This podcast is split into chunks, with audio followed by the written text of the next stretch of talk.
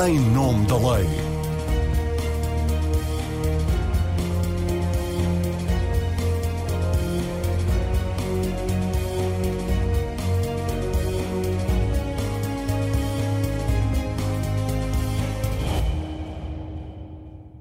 Olá, seja bem-vinda e bem-vindo ao Em Nome da Lei. Eu sou a Marina Pimentel e convidei para a edição de hoje o Grupo Vita, criado para coordenar a resposta da Igreja a abusos, dando continuidade ao trabalho da Comissão Independente que validou 512 denúncias de abuso de crianças e jovens, estimando em mais de 4.800 o número de vítimas.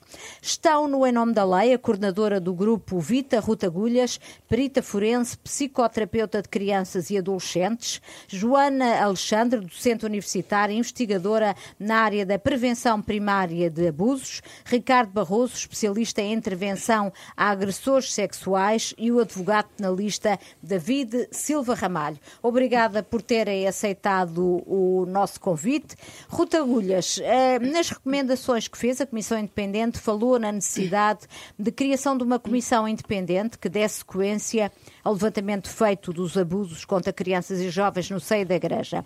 Mas, como sabe, há quem duvide da independência do Grupo Vita, porque vão trabalhar estreitamente com as comissões diocesanas e porque a própria Ruta Agulhas fez parte da Comissão Diocesana de Lisboa e a verdade é que as vítimas preferiram confiar na Comissão Independente a contar os abusos às 28 comissões diocesanas que apenas validaram oito casos. Como é que garante às vítimas que têm tantas razões para confiar no Grupo Vita como tiveram para revelar à Comissão Independente os abusos de que foram vítimas? Obrigado, Marina, pelo convite. Bem, antes de mais salientar que é de facto verdade, eu fiz parte da, da Comissão Diocesana de Lisboa, tal como o Dr. Pedro Stresch. Portanto, logo aí eh, podemos dizer de uma forma clara que ambos os coordenadores destes dois grupos têm esta proveniência e se isso não, não prejudicou o olhar e a confiança que as pessoas tiveram no Dr. Pedro Stresch, e ainda bem que não o prejudicou, quero acreditar que também não será agora esta minha situação tão semelhante que o fará. Em segundo lugar, é importante salientar que quando somos autónomos, independentes, tal como a anterior Comissão Independente, apesar de não nos chamarmos como comissão e haver aqui uma denominação um pouco diferente. Até essa denominação foi até para se demarcarem, uh, de, porque vão ter um trabalho diferente. Sim, achámos que seria talvez fácil as pessoas pensarem que isto seria uma Comissão Independente 2 e não é, e portanto são objetivos muito distintos e achámos que a própria denominação em grupo, não é? Neste caso, Grupo Vita, ajudaria talvez aqui a marcar um bocadinho a diferença.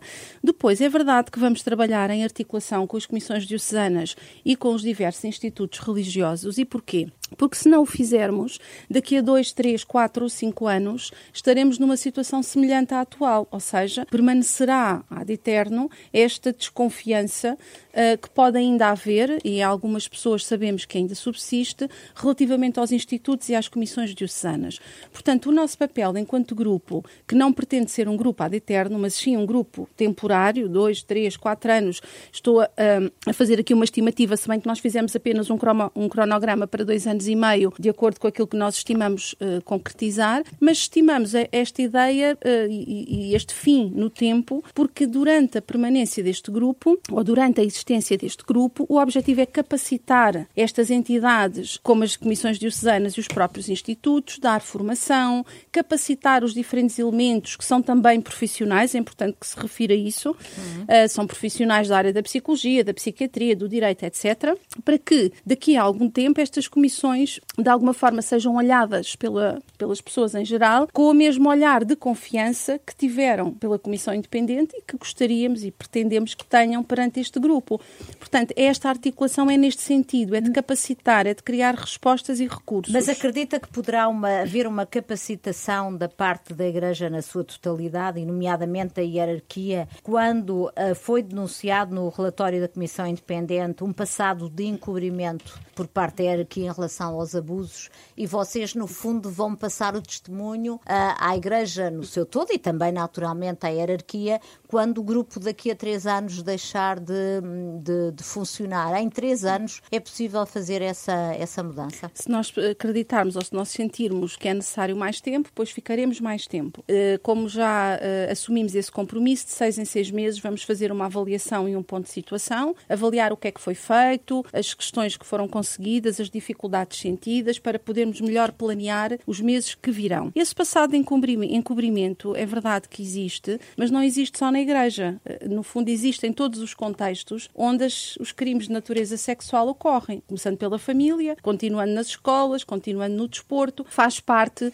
do modus operandi destas pessoas que cometem este crime, as estratégias diversas que levam a cabo para garantir o silêncio e o segredo das vítimas, o medo, a culpa, a vergonha das vítimas, como três grandes fatores que potenciam mais ainda esse segredo e inibem a revelação. Portanto, este encobrimento que se observa aqui nesta, na Igreja, é? neste passado da Igreja, é um encobrimento típico da problemática. Não sei se três anos vão ser suficientes, se não forem, cá estaremos para assumir isso e para definirmos ações para mais tempo. Que condições exigiram à Conferência Episcopal, quer quanto às vossas condições de trabalho, quer em relação a estes aspectos de, de, de encaminhamento dos casos, de também de vontade para indemnizar as vítimas? Colocaram condições uh, desse género à Conferência Episcopal? Quando fui convidada, foi-me dito de forma explícita que uh, eu constituiria a equipa que entendesse e que, em, em conjunto, a equipa apenas decidiria aquilo que entendesse ser o melhor caminho.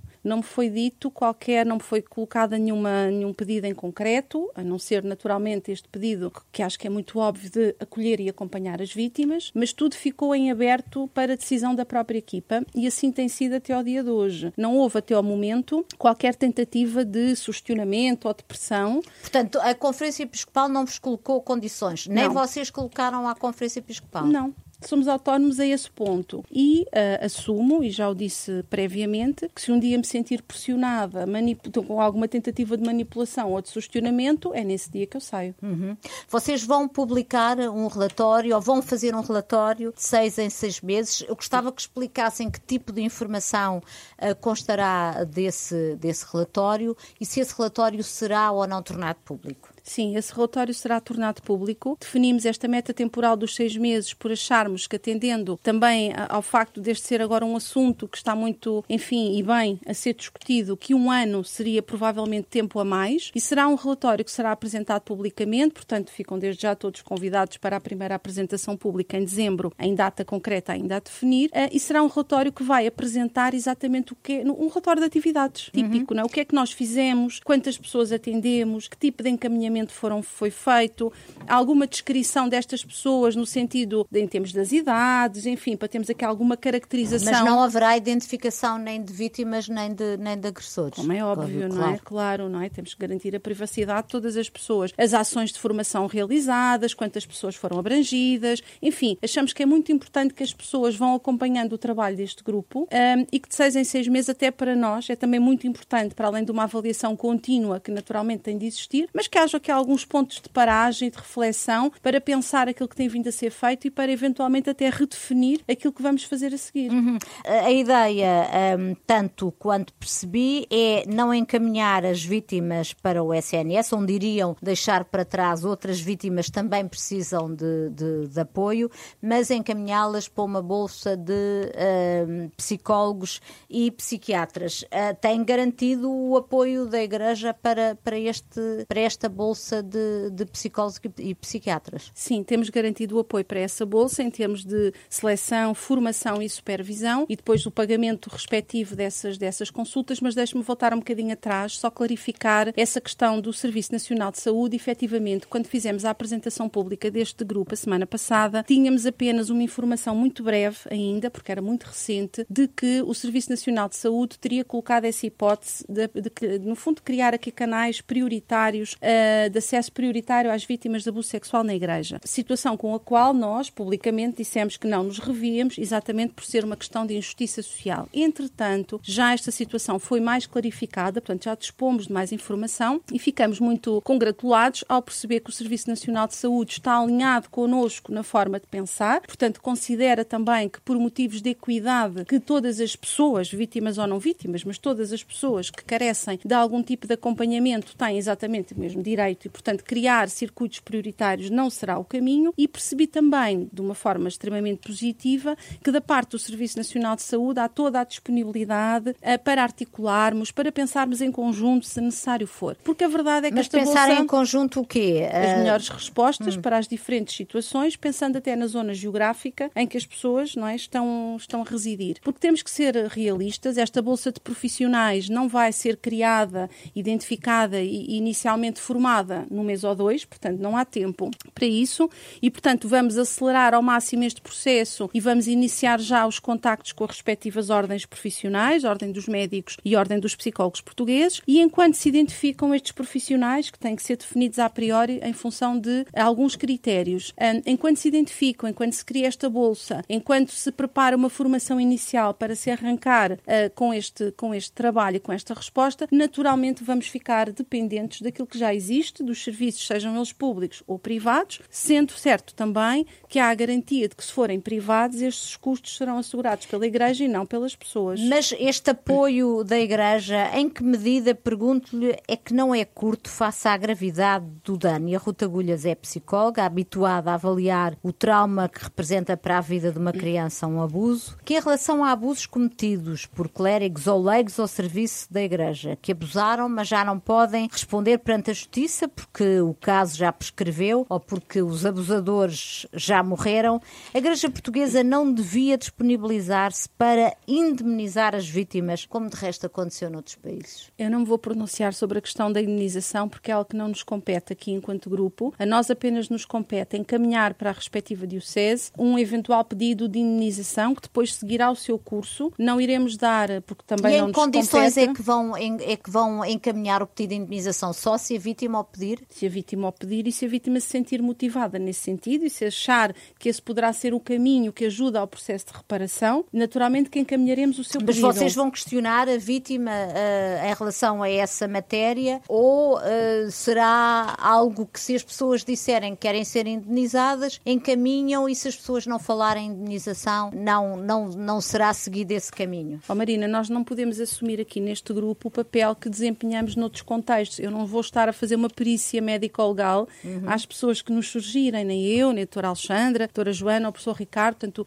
não, não estamos a fazer uma perícia, não estamos a fazer uma avaliação psicológica ou psiquiátrica e, portanto, temos que ter também algum cuidado com a extensão da informação que vamos recolher. Só pena de depois nos estarmos aqui, de alguma forma, a sobrepor a um eventual acompanhamento e até avaliação uhum. que aquela pessoa possa vir a precisar posteriormente e, portanto, temos que ter bem claros, e isto é muito importante para todos nós, os limites também da nossa intervenção. Porque é verdade que eu, por exemplo, falando por mim, sou perita médico-legal e faço perícias não é, solicitadas pelo tribunal, mas quando eu tiver aqui uma pessoa à frente, seja porque é vítima ou porque eventualmente pensa em cometer crimes, ou seja, o que for aqui neste, neste contexto, eu não vou fazer uma avaliação tão aprofundada porque não é esse o objetivo. O objetivo Claro. é perceber quais é que são as questões que aquela pessoa traz, que dúvidas é que tem, que necessidades é que sente, ajudá-la a pensar também para que tome decisões informadas, não é, conscientes e tentar pensar em conjunto com estas pessoas que nos procurarem quais é que serão as melhores respostas e as, que vão de alguma forma colmatar as suas necessidades. E depois sermos aqui os agentes que fazem aqui um bocadinho a ponte com essas respostas. Quais vão ser os critérios de validação das,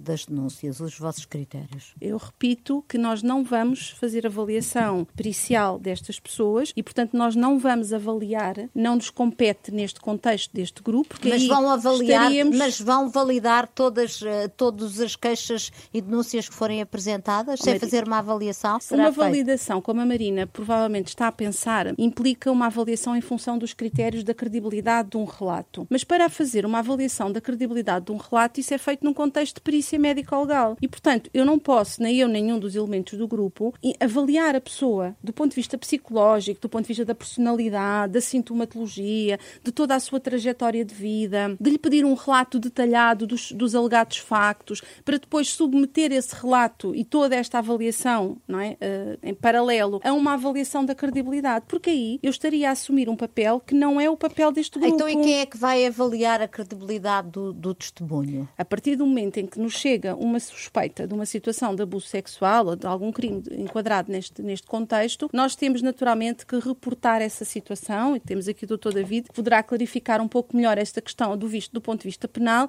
e teremos naturalmente também que encaminhar do ponto de vista canónico para ser instaurado um processo de, de avaliação nesse sentido. Não nos compete a nós, como fazemos noutros contextos da nossa atividade profissional, ser considerações sobre se aquele relato é credível ou não é credível e porquê. Porque isso só pode ser feito com uma avaliação aprofundada. Não é numa entrevista de meia hora ou de uma hora, ou mesmo que seja mais prolongada, e temos que ter muito bem demarcados os limites da nossa intervenção. Acho hum. que isso é muito importante, porque eu, a partir do momento em que assumo a coordenação deste grupo e estou perante uma pessoa, eu não sou a Ruth que faz as perícias médico-legais no Instituto Nacional de Medicina Legal. Tenho os mesmos conhecimentos é óbvio, mas não posso confundir os dois papéis. Mas então só terá, poderá ser o Ministério Público a validar esses testemunhos. A própria Igreja não poderá, naturalmente, validar uh, esses testemunhos. Uh, Os testemunhos não podem ser validados assim de uma forma superficial. Pois, pois não. Pois implica uma avaliação mais aprofundada. E temos em Portugal as, as entidades que são competentes na matéria para o fazer.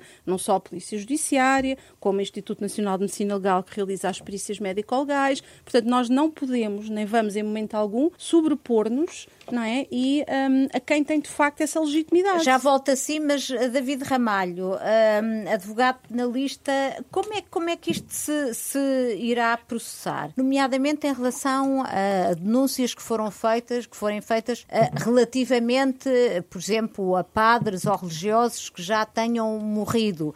Uh, estes, estes testemunhos serão encaminhados de qualquer forma para a Igreja? Quem é que os vai validar? Pode haver, pode haver falsos falsos testemunhos e testemunhos verídicos, não é? Uh, não haverá aqui uma peneira? Quem é que vai peneirar isto? Para, os testemunhos vão ser de várias naturezas. Vamos ter testemunhos de pessoas que são menores, vamos ter testemunhos que são pessoas que são maiores e que eram menores na altura dos dos abusos, vamos ter testemunhos já com décadas, possivelmente. Uhum. Os testemunhos de pessoas que já faleceram, quer dizer, não há responsabilidade penal de pessoas que já faleceram. Portanto, podemos ponderar, e podemos ponderar naturalmente nos termos do protocolo, a definir, se for o caso, com a Procuradoria-Geral da República, se precisam desta informação, se querem esta informação, mas uma denúncia de uma pessoa que já não está viva não dá origem à abertura do inquérito. Mas pode dar uma ori origem a um processo de autorresponsabilização da Igreja relativamente a uma eventual indenização às vítimas. Quanto a isso... Uh... Por, isso é, por isso é que a Comissão Independente fez questão de, de, de encaminhar as, as, denúncias que foram feitas relativamente a abusadores, alegados abusadores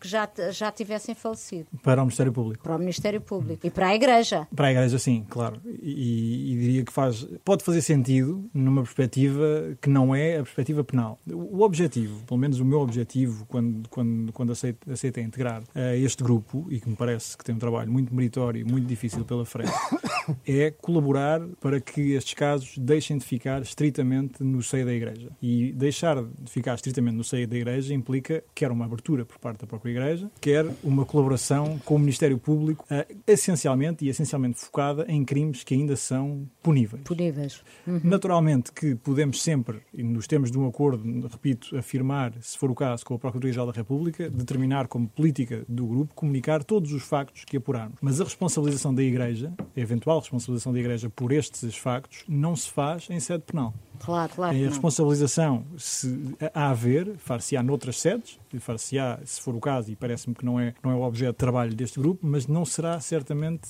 uh, em sede penal. Mas agora aproveito para acrescentar, é que o Código de Processo Penal e a Lei Processual Penal prevê mecanismos para a obtenção de indenização. Naturalmente que a obtenção de indenização por parte dos infratores. Claro, mas em relação aos processos que o Exato. procedimento criminal não tenha, não tenha prescrito. Mas em relação a esse, é óbvio que se houver dever a uma indenização, a Igreja pagará, não passará pela cabeça de ninguém que isso, que isso, não, que isso não aconteça. Na não é? verdade, o que o Código de Processo Penal prevê é que é o arguído quem, É o agrito, quem, é o arguído, quem exato. responderá pelo pedido de indenização civil. Tudo mais que seja eventuais acordos, afirmar indenizações, reparações, isso naturalmente Se o não na arguído não do- tiver meios para pagar a indenização, não há nada no Código Penal que obrigue a Igreja como um todo a substituir-se ao, ao dever de indenização do agressor. Todo o sistema penal funciona com base na autorresponsabilização, na responsabilização do indivíduo pelos factos que comete. Não de... Há responsabilidade de pessoas coletivas, é evidente, e esta responsabilidade, enfim, em sede da Igreja levaria a muitas dificuldades jurídicas, mas que não são aquelas que são objeto desta, desta conversa, penso eu, e de- mesmo desta comissão. Mas uh, a ideia, o pedido de indenização civil em processo penal segue as regras do processo civil, da mesma maneira que se alguém pedisse indenização a um concreto padre, por exemplo, responderia ele e todo o seu património. Ninguém responde subsidiariamente a não ser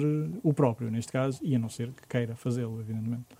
Mas não em sede judicial. Certo. Em relação ao trabalho da Comissão Independente, sentiu-se alguma frustração porque a larguíssima maioria das denúncias feitas não estão a ser investigadas pelo Ministério Público ou porque os abusadores já morreram, lá está, ou porque o procedimento criminal já prescreveu ou porque as, denúncias são anónimas. Pedro Streste recordou esta semana no Parlamento, em sede de comissão parlamentar, que só 4% dos testemunhos ahm, desencadearam, foram objeto de uma ação judicial.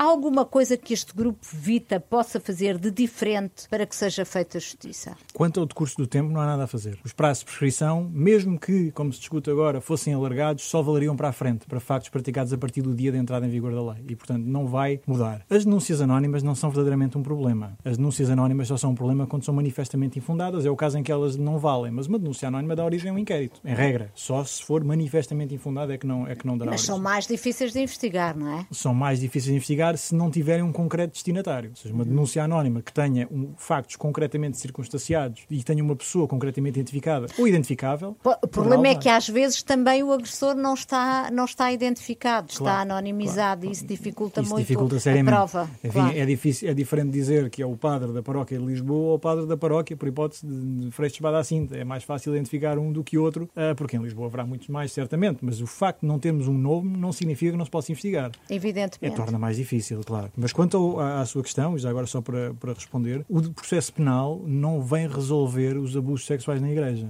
Os que estão para trás. Não vem resolver todos. Vem responsabilizar, e é isso que interessa, neste momento, responsabilizar aquilo que é responsabilizável, vem identificar e vem fazer com que os arguídos e os suspeitos respondam por práticas, por, por práticas que se provem, mas na verdade, mais do que responsabilizar o que está para trás, nós temos de prever e evitar o que vem para a frente. vem para a e frente. essa diria que é a grande missão, porque os crimes prescritos, infelizmente, não há nada a fazer quanto a eles. Uhum. Quanto aos que ainda estão por ocorrer, haverá. O que, é que, o que é que faz uh, um advogado penalista no, no grupo Vita? Quais é que vão ser as suas funções? Vai dar apoio jurídico às vítimas que, que o pedirem? O que é que vai fazer, vai fazer em concreto? Primeira delimitação, uma delimitação negativa. Não vou fazer eh, patrocínio forense. Portanto, eu não vou a tribunal representar quem quer que seja neste, no âmbito deste grupo, não é, essa, não é essa a função que me é pedida. Aquilo que me é pedido, no âmbito das funções de, de advogado e de advogado penalista, como diz que sou há já alguns anos, são duas coisas. Primeiro, ver o que está para trás e o que é que ainda se pode fazer quanto ao que está para trás. Processos que ainda possam instaurar-se, crimes que ainda sejam suscetíveis de, de, de ser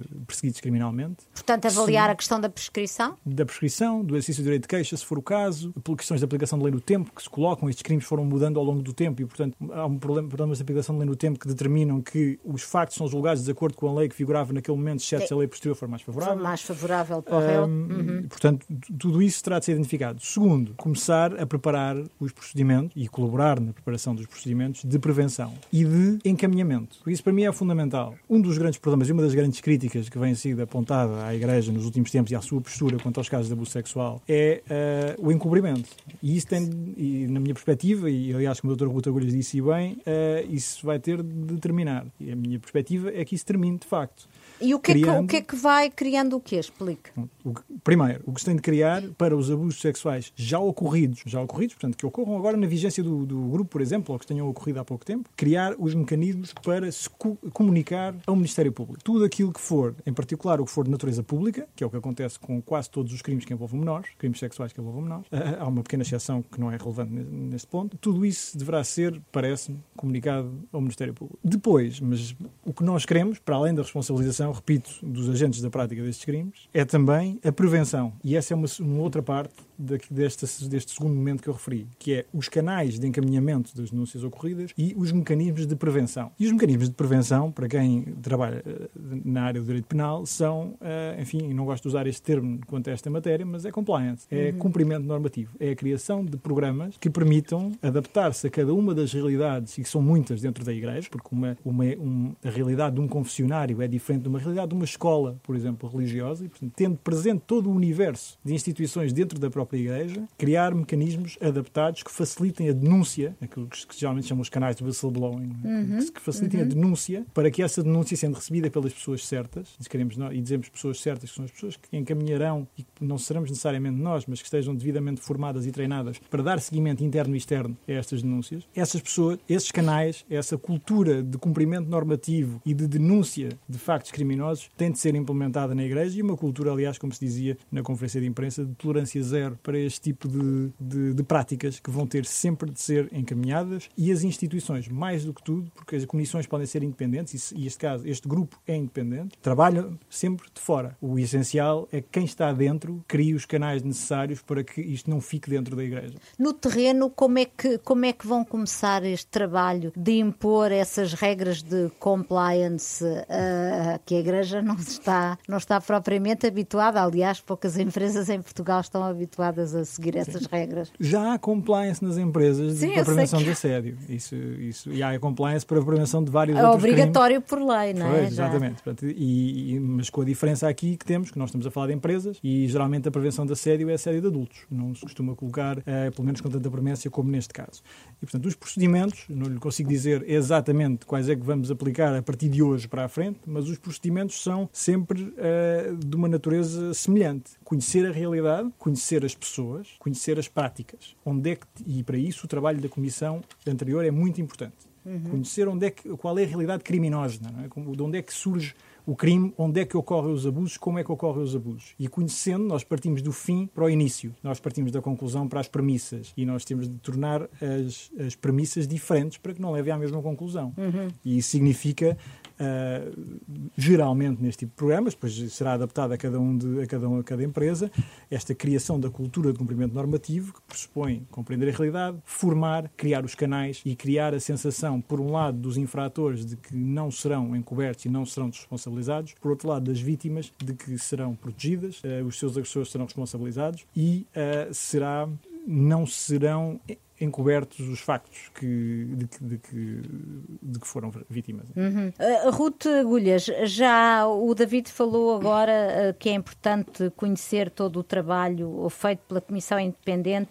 Já tiveram algum encontro com os membros da Comissão Independente para passagem de testemunho, para troca de uh, informações, até para dar seguimento a algumas denúncias que imagino tenham surgido neste interregno entre o fim do trabalho da Comissão Independente independente e o início das eh, defunções por parte do Grupo Vita, que é só a partir de 22 de maio. Sim, sim, já estabelecemos esse contacto e já temos uma primeira reunião agendada. Além das crianças e jovens, eh, vão também fazer o acompanhamento de eventuais casos de abusos de adultos vulneráveis no contexto da Igreja. Estamos a falar, imagino, de pessoas com deficiência, alguns deficientes profundos, que estão aos cuidados de, instituição, de instituições ligadas à Igreja. Como é que será feita a intervenção no caso destas pessoas e porque é que sentiram a necessidade também de intervir a este nível? Bem, sentimos a necessidade porque não é só em razão da idade que as pessoas podem ser entendidas como especialmente vulneráveis. Há outras variáveis do ponto de vista cognitivo, do ponto de vista social, do ponto de vista emocional. Não tem que ser só eh, esses exemplos que, que deu muito, muito de limite, não é? Com deficiências profundas. Temos muitas vezes situações ali um bocadinho mais borderline, mais limite, mas que efetivamente retiram àquela pessoa pessoa a capacidade de poder dar um seu consentimento informado para aquilo que está a acontecer, não perceberem as reais dinâmicas da situação e as possíveis consequências da, da mesma. Portanto, entendemos que não devemos apenas focar-nos na, na, questão da idade, a variável idade não deverá ser a única,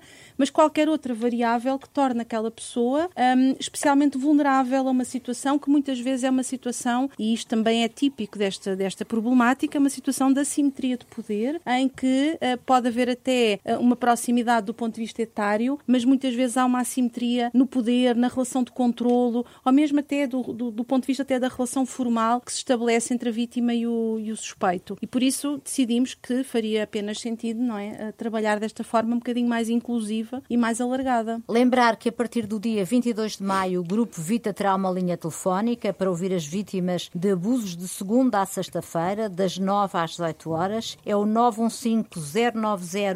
915-090-000. Outra forma de contacto é o e-mail geral.grupovita.pt. Está certo? Está é isto, correto. Tá? Joana Alexandre é também psicóloga do Centro Universitário e investigadora na área da prevenção primária de abusos. Pergunto-lhe onde, como será feita a prevenção primária de novos abusos uh, no seio da Igreja. Antes de responder à sua questão, eu queria hum, talvez uh, salientar aquilo que, que, o David já mencionou aqui. No fundo, o, o que este grupo pretende é ajudar a criar aqui uma cultura de proteção. E esta cultura de proteção tem que ser vista de uma forma sistémica, ou seja, devemos ter em conta não só as nossas crianças e jovens, mas também os adultos, não é? Portanto, todos temos que estar envolvidos neste, neste papel, um bocadinho da, advocacy, não é? Sobre estas questões da, da, proteção. A, a Igreja, ou através de nós, por assim dizer, no fundo o que vai fazer é ficar de algum modo alinhada com aquilo que já são algumas das políticas que vão existindo no nosso país. Ou seja, nós já temos no âmbito do desporto, que foi um contexto que a Ruth mencionou há pouco, já temos aqui o roteiro para a proteção de crianças e jovens no desporto, que tem sido delineado nos últimos anos e que está agora a ser colocado em, em prática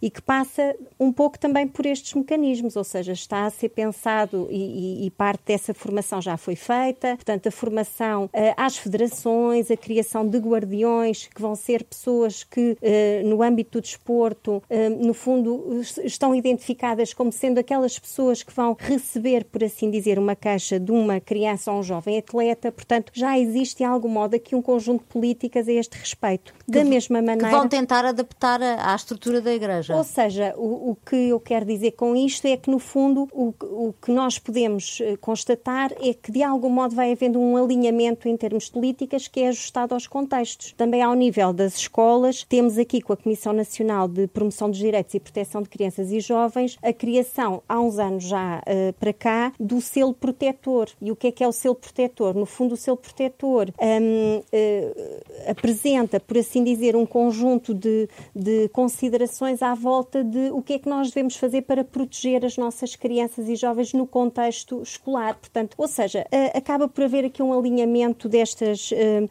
no âmbito da proteção de crianças e jovens. E este alinhamento passará precisamente para se poderem pensar, no fundo, ações, quer seja nas catequeses, quer seja nos escuteiros, que de quando em quando também nos procuram para uh, aqui alguns momentos de formação, ou seja, todos aqueles contextos da Igreja onde nós podemos encontrar crianças e jovens serão certamente contextos onde nós vamos poder desenvolver um conjunto de iniciativas, sempre envolvendo crianças, jovens e adultos, precisamente para, é, no fundo, aumentar esta literacia, ou seja, eh, no fundo, capacitarmos as nossas crianças, elas conseguirem, eh, no fundo, apreender um conjunto de conhecimentos que são importantes nesta área. Portanto, no âmbito da prevenção, não falamos propriamente do abuso, não é?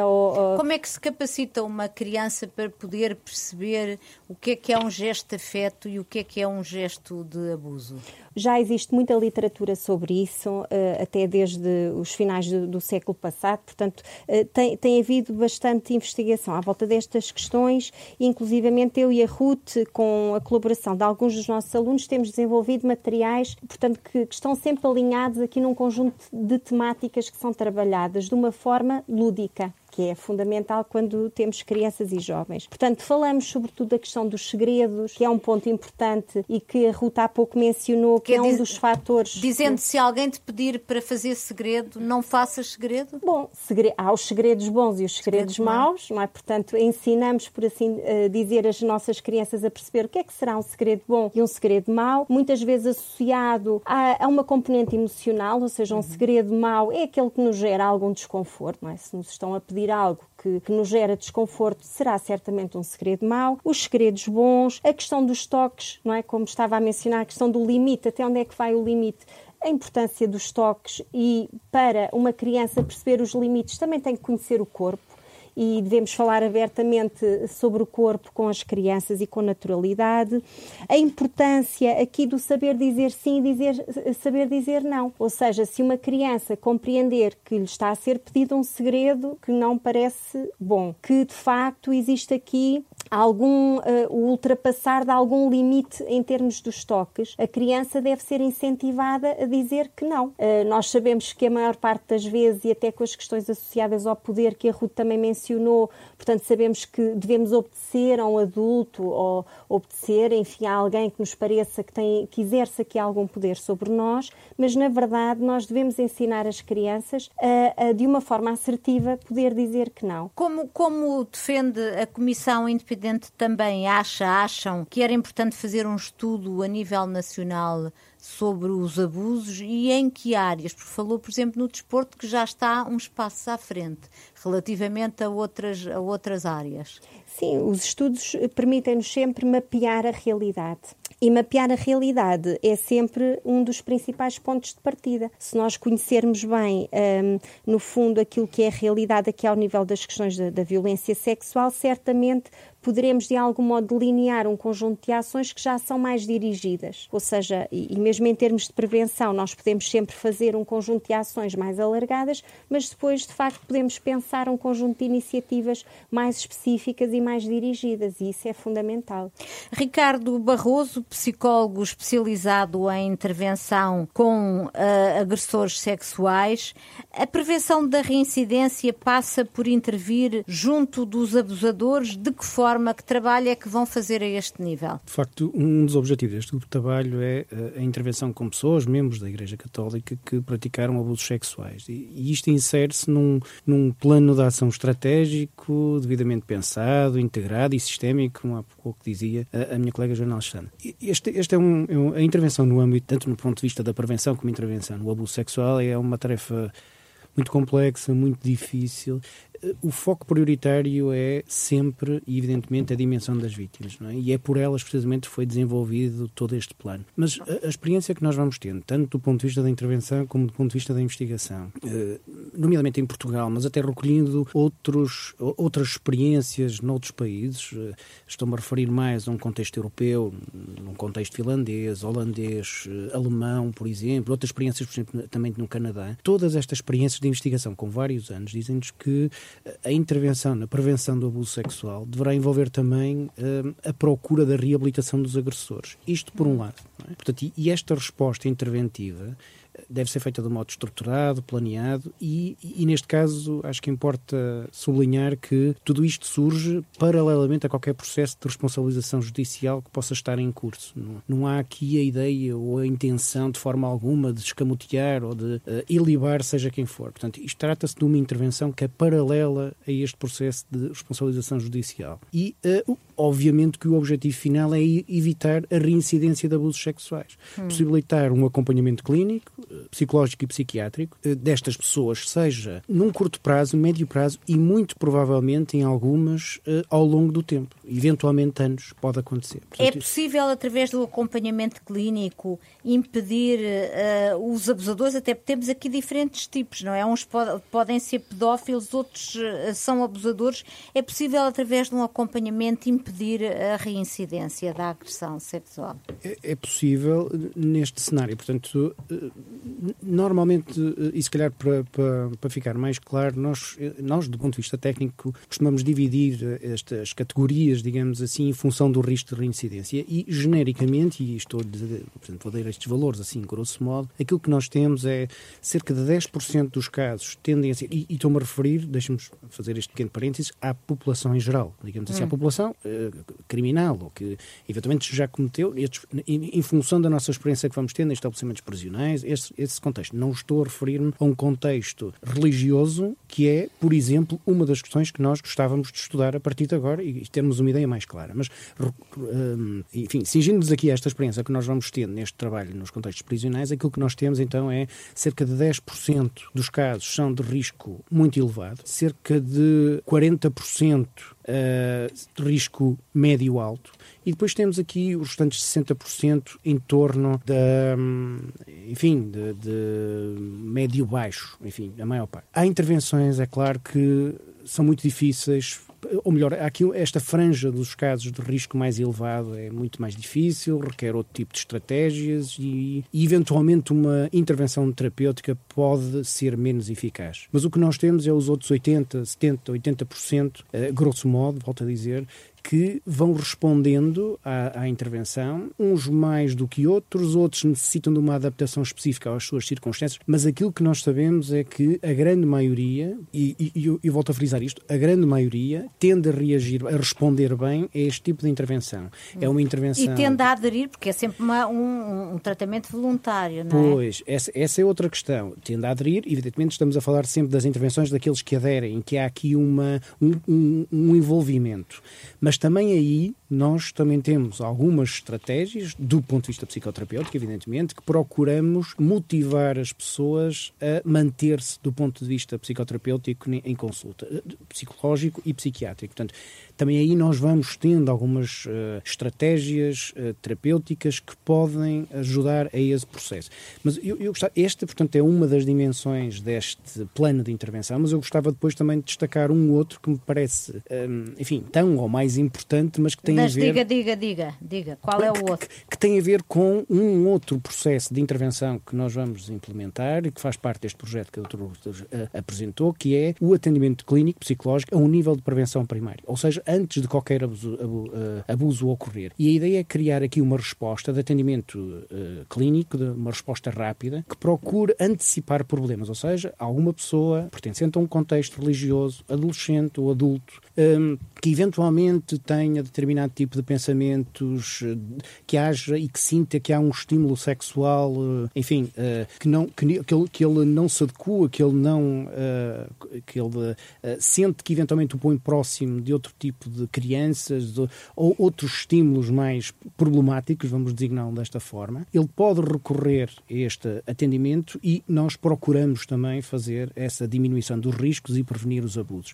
Portanto, esta também é uma resposta que me parece importante. É que é aquilo que nós temos é que, hum, isto é tanto no contexto religioso ou não, é que a questão da sexualidade está muitas vezes associada a, a algo sujo, a vergonha, a algo repulsivo, um, enfim, e, e então quando estamos a falar deste tipo de fantasias sexuais, de tipo de comportamentos de atração sexual por menores ou por outro tipo de estímulos, ou, ou outro tipo de circunstâncias que nós chamamos sexualidade desviante ou atípica, as pessoas não têm uma resposta ou com quem podem eventualmente recorrer, um, tanto do ponto de vista clínico, do ponto de vista médico, do, do ponto de vista psicológico. Não têm a vezes, quem pedir ajuda, não, não é? a quem, não têm a quem pedir, por um lado, e têm uma enorme vergonha e uma enorme uh, constrangimento em recorrer a este, este, este trabalho, portanto, a este serviço de clínico. Portanto, e a ideia é também proporcionar essa resposta dentro do contexto da Igreja eh, e que nos parece também importante para antecipar estes problemas e diminuir os riscos e prevenir os abusos. É, eh, Vou-lhe pedir uma resposta uh, clara em relação a duas questões que lhe vou colocar. Alguém que é suspeito de abusos deve ser suspenso preventivamente de funções que possam implicar qualquer forma de contacto com crianças e jovens? Sim. Nesse caso, creio que é a resposta mais adequada. Eh, estamos a falar a um nível de suspeição, mas seja como for, creio que é preferível esse um, antecipar eventuais problemas. E podem uh, estas pessoas, uh, eventualmente, devem vir a ser reintegradas nas mesmas funções depois de fazerem este acompanhamento, enfim, e de serem consideradas pela avaliação clínica como de risco mínimo ou de risco zero, não sei se isso pode dizer de reincidência, devem, devem estas pessoas vir a ser reintegradas nas mesmas funções, como padres, como, como religiosos? eu creio que esta intervenção pode permitir que, em vários casos, possa existir a, a, a reinserção destas pessoas, reabilitando eventualmente para as tarefas da Igreja, eh, mas com os devidos cuidados e adaptações. Pode haver muitos casos em que este, esta circunstância, não, não, esta reinserção nas tarefas podem fazer todo o sentido nas tarefas da Igreja, mas eu creio que em alguns casos tem que haver os devidos cuidados e adaptações uh,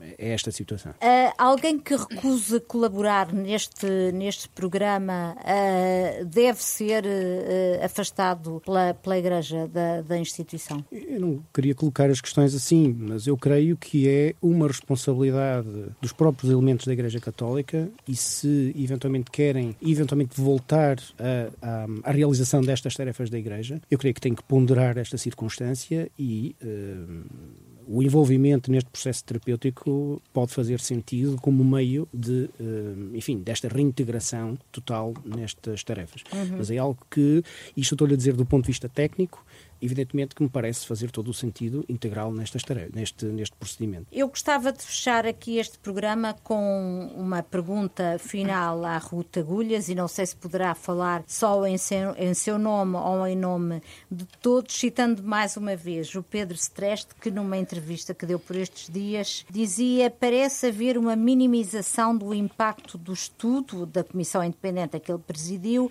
e disse temer que leve à continuidade do status Pergunto-lhe se partilha da mesma percepção e de que forma, se o Grupo Vita sentir que há uma desvalorização do vosso trabalho e uma normalização do fenómeno do abuso, que é tudo aquilo que, o contrário do que vocês uhum. procuram e do que têm como objetivo, estarão ainda assim dispostos a continuar em funções? Naturalmente que, vou agora voltar aqui às palavras da Joana, este estudo que foi feito pela Comissão Independente tem este valor importantíssimo de ter sido aqui este primeiro mapeamento, não é? um primeiro retrato, um primeiro diagnóstico, na medida daquilo que é possível diagnosticar nestas circunstâncias do problema. A partir de, da publicação do relatório, efetivamente, não podemos enfiar a cabeça na areia, perdoe-me a expressão, mas efetivamente temos que olhar para a realidade e tentar percebê-la melhor e tentar, que é fundo, no fundo o nosso grande objetivo, criar respostas para, para todas estas pessoas, enquanto vítimas ou potenciais agressores, e queremos naturalmente eh, trabalhar neste sentido da tolerância zero e, de, e da ausência de encobrimento. Eh, me antecipo, porque em todos os contextos acontece, e não vamos acreditar que agora neste contexto vai ser diferente, que haja sempre algumas resistências, o processo de mudança nunca é linear linear, o processo de mudança tem muitas vezes avanços e recuos e nem todas as pessoas estão disponíveis na mesma altura para determinado tipo de processos de mudança, caminham a ritmos diferentes. Portanto, estamos a antecipar essa, esse, esse, eh, que no fundo que é típico de qualquer processo de mudança, para tentarmos ir ajustando as nossas estratégias em função também daquilo que formos observando. Se no limite, que sua questão é, se no limite sentíssemos que não tínhamos margem de manobra ou que estávamos a ser coartados de alguma forma na nossa possibilidade de trabalhar como entendemos que o devemos fazer, pois naturalmente naturalmente nesse dia o grupo terminava, ou pelo menos terminava, se calhar com a maior parte dos elementos, e aqui acho que posso falar por todos, porque todas as pessoas que estão nesta equipa, e somos nove até ao momento, porque podemos consultar outras pessoas pontualmente se quando for necessário, estão aqui também muito por acreditarem que esta pode ser aqui de facto uma grande, uma grande oportunidade de mudança, e repito algo que já disse, que a Igreja ao fazê-lo pode estar de facto aqui a assumir um papel muito pioneiro uh, em Portugal, um papel que desta forma tão explícita e tão clara uh, se calhar outros contextos deviam seguir. Nomeadamente? Nomeadamente o contexto escolar e, nomeadamente, uh, os contextos, pensando no contexto familiar, serviços de apoio às famílias que também lidam com esta problemática muito mais do que a igreja ou o desporto ou as escolas uh, diariamente e que não têm muitas vezes uma não é, não é muitas vezes, é não têm respostas especializadas em Portugal pensando nessa realidade. Por isso digo que achamos que este pode ser aqui um papel pioneiro. Muito bem, então fica essa palavra de esperança e de expectativa de todos em relação ao trabalho deste grupo Vita. O Em Nome da Lei está a chegar ao fim. Voltamos no próximo sábado, mas o programa está sempre disponível nas plataformas de podcast. Bom fim de semana, boa semana para todos. Em Nome da Lei.